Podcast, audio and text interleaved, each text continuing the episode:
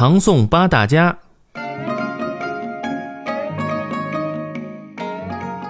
唐代的韩愈、柳宗元，宋代的欧阳修、苏洵、苏轼、苏辙、王安石、曾巩，他们合称为唐宋八大家。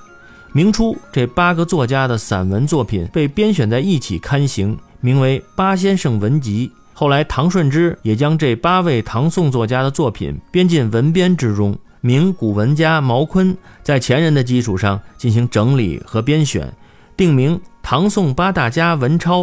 共一百六十卷，从此唐宋八大家的名称流传开来。